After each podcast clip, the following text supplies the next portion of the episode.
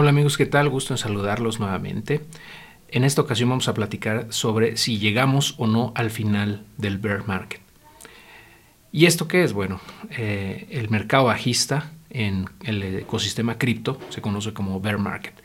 Y en las últimas semanas hemos visto cómo los precios de las criptos han estado subiendo de manera importante.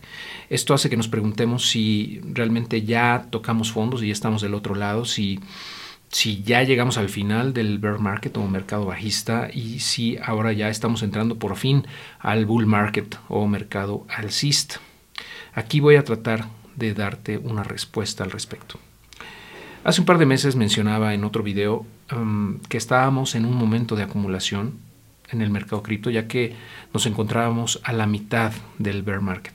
Aunque estos ciclos se deben a diversos factores, en buena medida el llamado halving de Bitcoin sigue ejerciendo un efecto muy importante en la narrativa e incide, por supuesto, en el sentimiento del mercado.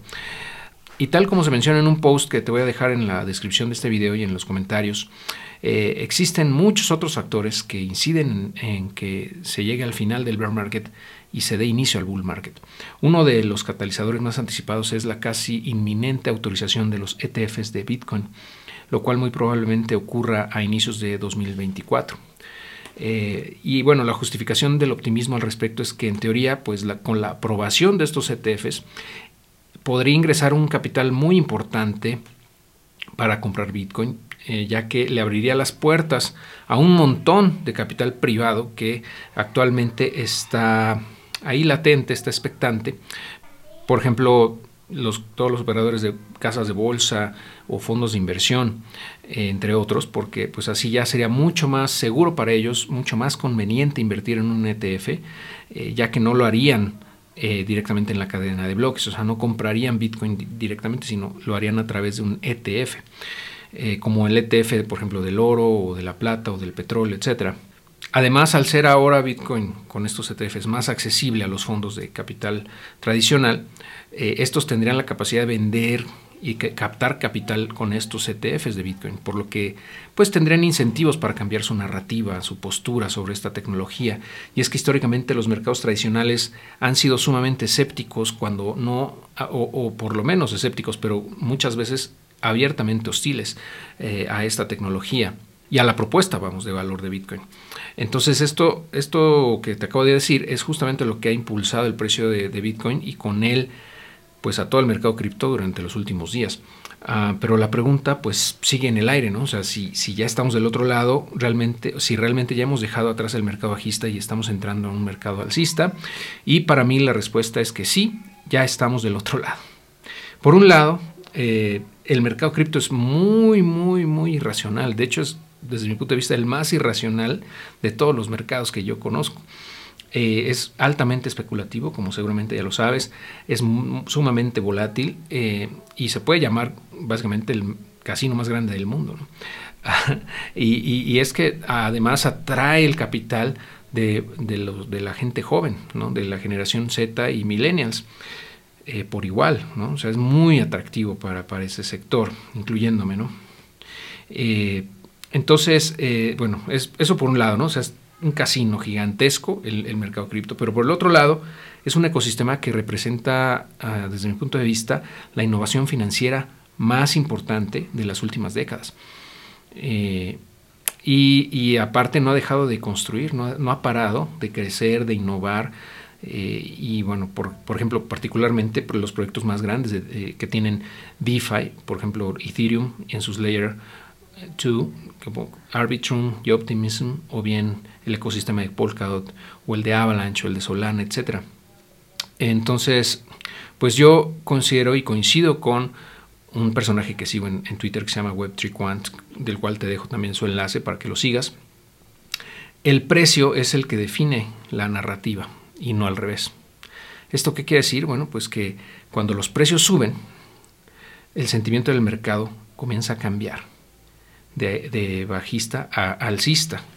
Y entonces eh, empiezan a surgir voces en el ecosistema y afuera del ecosistema de que eh, pues el mercado bajista ha quedado allá atrás, como en este caso yo, tu servidor, y eventualmente pues comienzan a entrar nuevos participantes al mercado, lo cual a su vez pues hace que los precios sigan subiendo eh, y esto entra en una espiral ascendente que colapsa cuando la burbuja revienta, eventualmente va a reventar ¿no?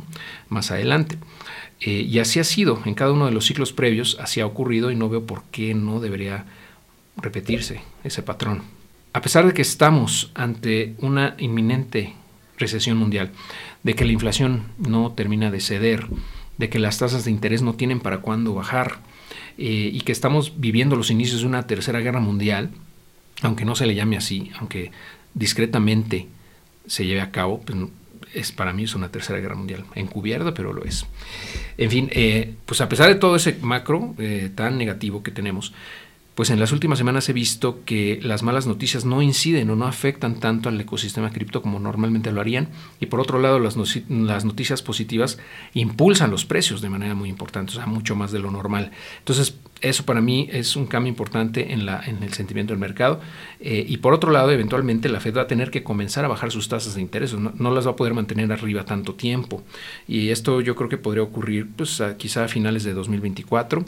Eh, y también por otro lado, va a tener que seguir inyectando capital a la economía para que no colapse todo. Y por si esto fuera poco, eh, pues la deuda de Estados Unidos sigue creciendo a un ritmo exponencial. Entonces, digamos que hay mucho en el, mucho en el, en el caldero eh, preparado para que este, este mercado, este ecosistema cripto se detone en los próximos meses y en el próximo año, sobre todo. Todo esto me hace pensar que es muy difícil, ya veo muy difícil que volvamos a ver a Bitcoin por debajo de los 20 mil dólares. Eh, digo, quizá ocurra, pero lo veo muy, muy complicado. En mi opinión, la curva de riesgo ahora es bastante baja, es decir, que es mucho más probable que veamos subidas fuertes caídas abruptas en los precios durante los próximos meses.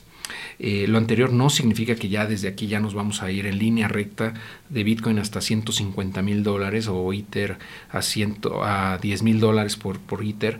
No, no, no, ni mucho menos. va a haber seguramente muchos sobresaltos, muchos retrocesos en el camino, ¿no? Eh, pero eh, para mí hay un 95% de probabilidad de que el piso del mercado ya haya quedado atrás en los 15 mil dólares por Bitcoin allá por junio de 2022, si no mal recuerdo, y 800 dólares por ITER. Eh, y que a, pesar de que va a haber subidas y bajadas, pues ya la tendencia de largo plazo va a seguir siendo alcista en adelante. Hasta que el Ponzi vuelva a reventar, no sabemos cuándo, pero pues muy probablemente sea en 2025. En fin, eh, eh, pero bueno, esta caída vendría desde precios mucho mayores, o sea, de 5x a los actuales, o sea, 5 veces mayores a los actuales. Eh, el precio, nada más para for the record, ¿no? para que quede aquí registrado, el precio de Bitcoin en este momento es de 35.400 dólares y el de Ether es de 1.880 dólares ¿no? aproximadamente. Eh, y como ya sé que me van a preguntar esto, de una vez les contesto, sí, para mí sigue siendo un buen momento para comprar Bitcoin, Ether, etcétera, eh, porque seguimos en fase de acumulación eh, y es esto que quiere decir que puedes hacer DSA, o sea, Dollar Cost Average, compras mensuales, compras recurrentes o al, al plazo que tú quieras, o más bien con la recurrencia que tú quieras, pero ir acumulando, ¿no? Lo que tú consideres conveniente. Eh, y bueno, y si baja más, pues compramos más. ¿Capisci? Por último, si deseas conocer más sobre todo este ecosistema, si quieres adentrarte a las entrañas y entender realmente por qué el ecosistema cripto, Bitcoin, Ether, Avalanche, Polkadot, etcétera, tienen un valor, qué es lo que les da valor, cuál es la razón de su existir, cuál es el problema que solucionan y sobre todo cuál es el futuro que les espera pues eh, te invito a tomar mi curso totalmente gratuito, mi curso cripto. Es online y está disponible. Te lo voy a dejar también en la descripción y en los comentarios por si te gustas inscribir. Y recuerda que todo esto no es consejo ni asesoramiento financiero. Eh, el objetivo de todo esto es meramente educativo, es, es un material informativo para que tú puedas eh, pues, estar enterado y tengas una perspectiva diferente quizá a lo que normalmente pues, se habla en los, en los canales educativos, en los canales de finanzas o de eh, educación financiera. Eh, sin embargo, pues eres tú el responsable y tienes que hacer tu propia investigación, ¿ok? Si te gustó este video, por favor dale like. Si no estás inscrito, suscríbete al canal y activa las notificaciones para que no te pierdas ningún video posterior que suba eh, en este canal. Y te agradezco mucho tu atención, tu tiempo. Nos estamos escuchando y viendo muy pronto en un siguiente video.